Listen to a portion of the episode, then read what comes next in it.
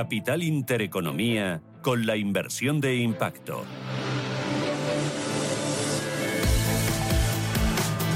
9 y 18 minutos de la mañana tenemos la fotografía del mercado. IBEX 35, recuérdame en qué nivel está. Ángeles. En 8.413. Estamos intentando ahí mantenernos por encima. Los bancos lo están poniendo un poco difícil, pero hay otros valores que suben con fuerza. Gana un 0,6. Muy bien. El IBEX 35 durante el mes de noviembre se ha notado una subida del 5%. Hay otros índices en Europa que acumulan una subida mayor el pasado mes. El DAX un 8,63, el CAC 40 francés un 7,53%, el FT100 británico un 6,74% y la bolsa italiana suma un 8,64% el mes pasado. Nos acompaña Gonzalo Sánchez, que es director de inversiones de Gesconsul. Gonzalo, ¿qué tal? Buenos días. Hola, muy buenos días. Bueno, ¿y seguirá la fiesta en diciembre? Bueno, no, es muy difícil saber y más en un año tan convulso y volátil como este, ¿no? Eh, lo que sí podemos decir es que pues el flujo de noticias que hace pues apenas tres meses era nefasto, la verdad, era de una visibilidad absolutamente nula y todo lo que salía eh, parecía ir en contra de, eh, el positivismo del mercado que, vivimos ahora porque realmente bueno pues estamos viendo un cierto flujo de, normalización podríamos decir no eh, para empezar el contexto de política monetaria en el que nos estamos moviendo eh, que ha sido muy muy complejo a lo largo del año por un, una normalización de, la liquidez por parte de la Reserva Federal y del Banco Central Europeo que ha ido mucho más allá de manera mucho más rápida eh, a lo largo del año y, esto lo que lo que está girando un poco es hacia una mayor gradualidad, ¿no? Hay que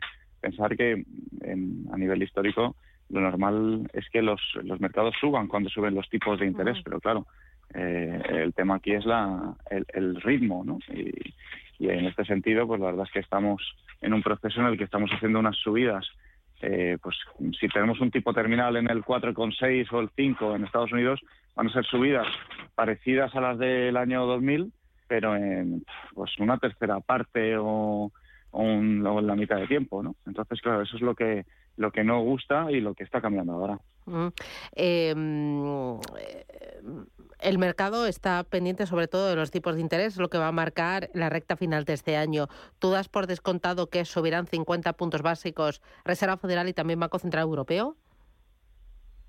Pues por lo que nos ha comentado ayer Powell, bastante eh, claro que las apuestas están ahí, desde luego. Eh, han, decir, lo ha telegrafiado, pero, pero sí ha dado bastantes pistas de, de, que, oye, que en diciembre podría empezar esa moderación. Llevamos cuatro sesiones de Reserva Federal subiendo 75 puntos básicos y por los mensajes que ha lanzado pues tendría mucho sentido que viéramos 50 puntos básicos en, en Estados Unidos. Eh, en cuanto a Lagar, pues los mensajes que ha ido desgranando también parece que van un poco en esa dirección. Es verdad que la inflación tiene un componente distinto, ¿vale? En Estados Unidos es más de demanda, aquí es más de oferta.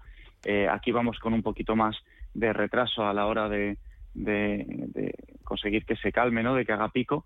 Eh, pero por los mensajes que han soltado en Europa, pues también parece que podemos ir eh, con un poquito más de, gradualidad. Que al final lo que te están diciendo es, oye, que el tipo eh, terminal va a ser algo superior a lo que podemos estimar hace dos meses pero eh, con calma, con más calma, con, mayor gradualidad.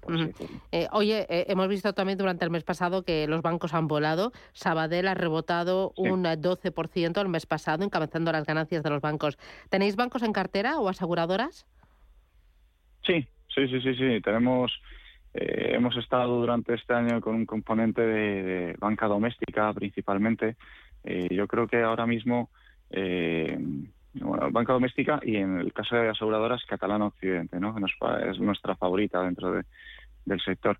En el caso bancario, pues la verdad es que a lo largo del año el, punto era estar en banca doméstica, sin ninguna duda, por el efecto tan tan tremendo que tiene sobre la cuenta de resultados la subida de tipos, ¿no? La, sensibilidad es muy grande. Hay que recordar que España es uno de esos pocos países en Europa donde eh, todavía hay un grueso de hipotecas muy importante que están a tipo variable, con lo cual la sensibilidad es muy grande y además tenemos una gran proporción del pasivo en cuentas a la vista, ¿no? Con lo cual ahí las mandíbulas positivas son muy fuertes en ese sentido.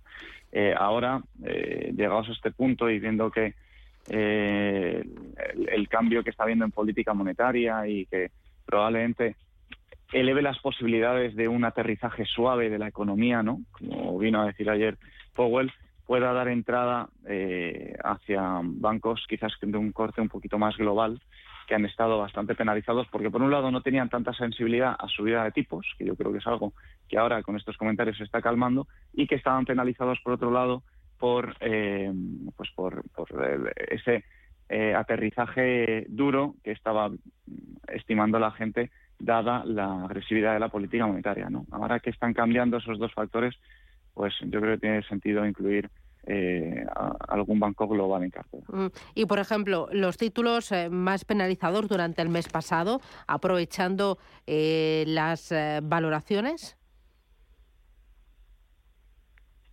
sí, desde luego mm, hay valores eh, a nivel general, eh, ya no hablo del sector financiero, que han estado muy penalizados eh, este año con la política no, No sé, estoy pensando, por ejemplo, también un, un Robbie o un Grifols, ¿no? o un Fluidra. Sí, por ejemplo, exactamente. Yo creo que al final hay que mirar la casuística de cada valor. yo, por ejemplo, ahí donde lo que veo más claro, por ejemplo, es un Celnex, porque un Celnex a nivel operativo es un reloj, ¿vale? hay pocas cosas más recurrentes y más claras en ese sentido eh, y, ha habido un movimiento de múltiplo clarísimo, ¿no? No ha habido absolutamente nada operativo que pueda justificar ese movimiento, ¿no? Es verdad que en el, caso de las farmacéuticas que estás comentando hay que mirar la casuística una a una, ¿no? En, el caso de Robi yo creo que es un valor que está ampliamente infravalorado ¿no? a los eh, niveles actuales. Eh, lo que pasa es que es verdad, ha habido errores claros de comunicación por parte de la compañía y los ha pagado en bolsa, ¿no? sin ninguna duda. Pero, pero sí, eh, sin duda me parece un valor. No sé si se aprovechará tanto del tema de la política monetaria, eh, no tengo tan claro, pero sí que es verdad que desde luego por valoración hay una oportunidad muy clara. Eh, en el caso de Grifols eh, sí. que le afecta más por la mochila de deuda que, tiene encima.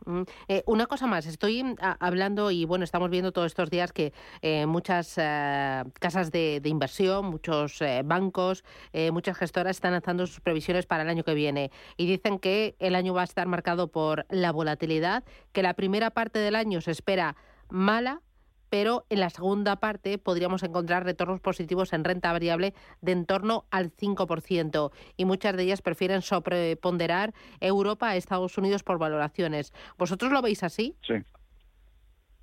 Bueno, yo lo que creo es que vamos a tener un año eh, sustancialmente más benigno. Hay que tener en cuenta que este año se ha estado marcado por algo, ha sido por, por, pues, tres factores. ¿no? Una inflación eh, que no ha parado de subir y que ha transmitido muchísimo nerviosismo y no solo al mercado, sino a la Reserva Federal y al Banco Central Europeo.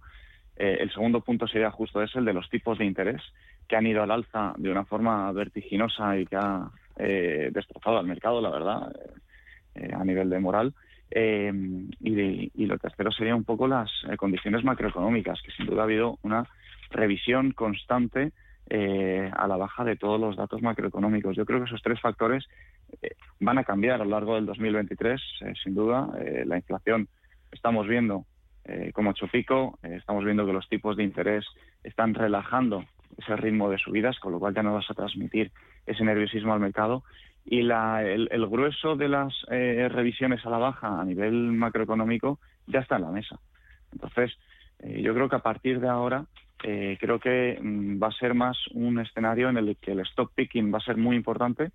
Eh, creo que va a haber compañías eh, que se han quedado muy baratas siendo muy buenas, muy buenas, eh, y creo que el stop picking entre ese tipo de compañías de una gran calidad que en operativo no te van a sufrir durante el año 2023, aunque haya una recesión de un grado u otro, y que ahora mismo pues pueden conformar una cartera muy interesante. Muy bien, pues Gonzalo Sánchez, director de inversiones de Consul. Gracias por las claves y que se dé bien diciembre. Un abrazo, hasta pronto.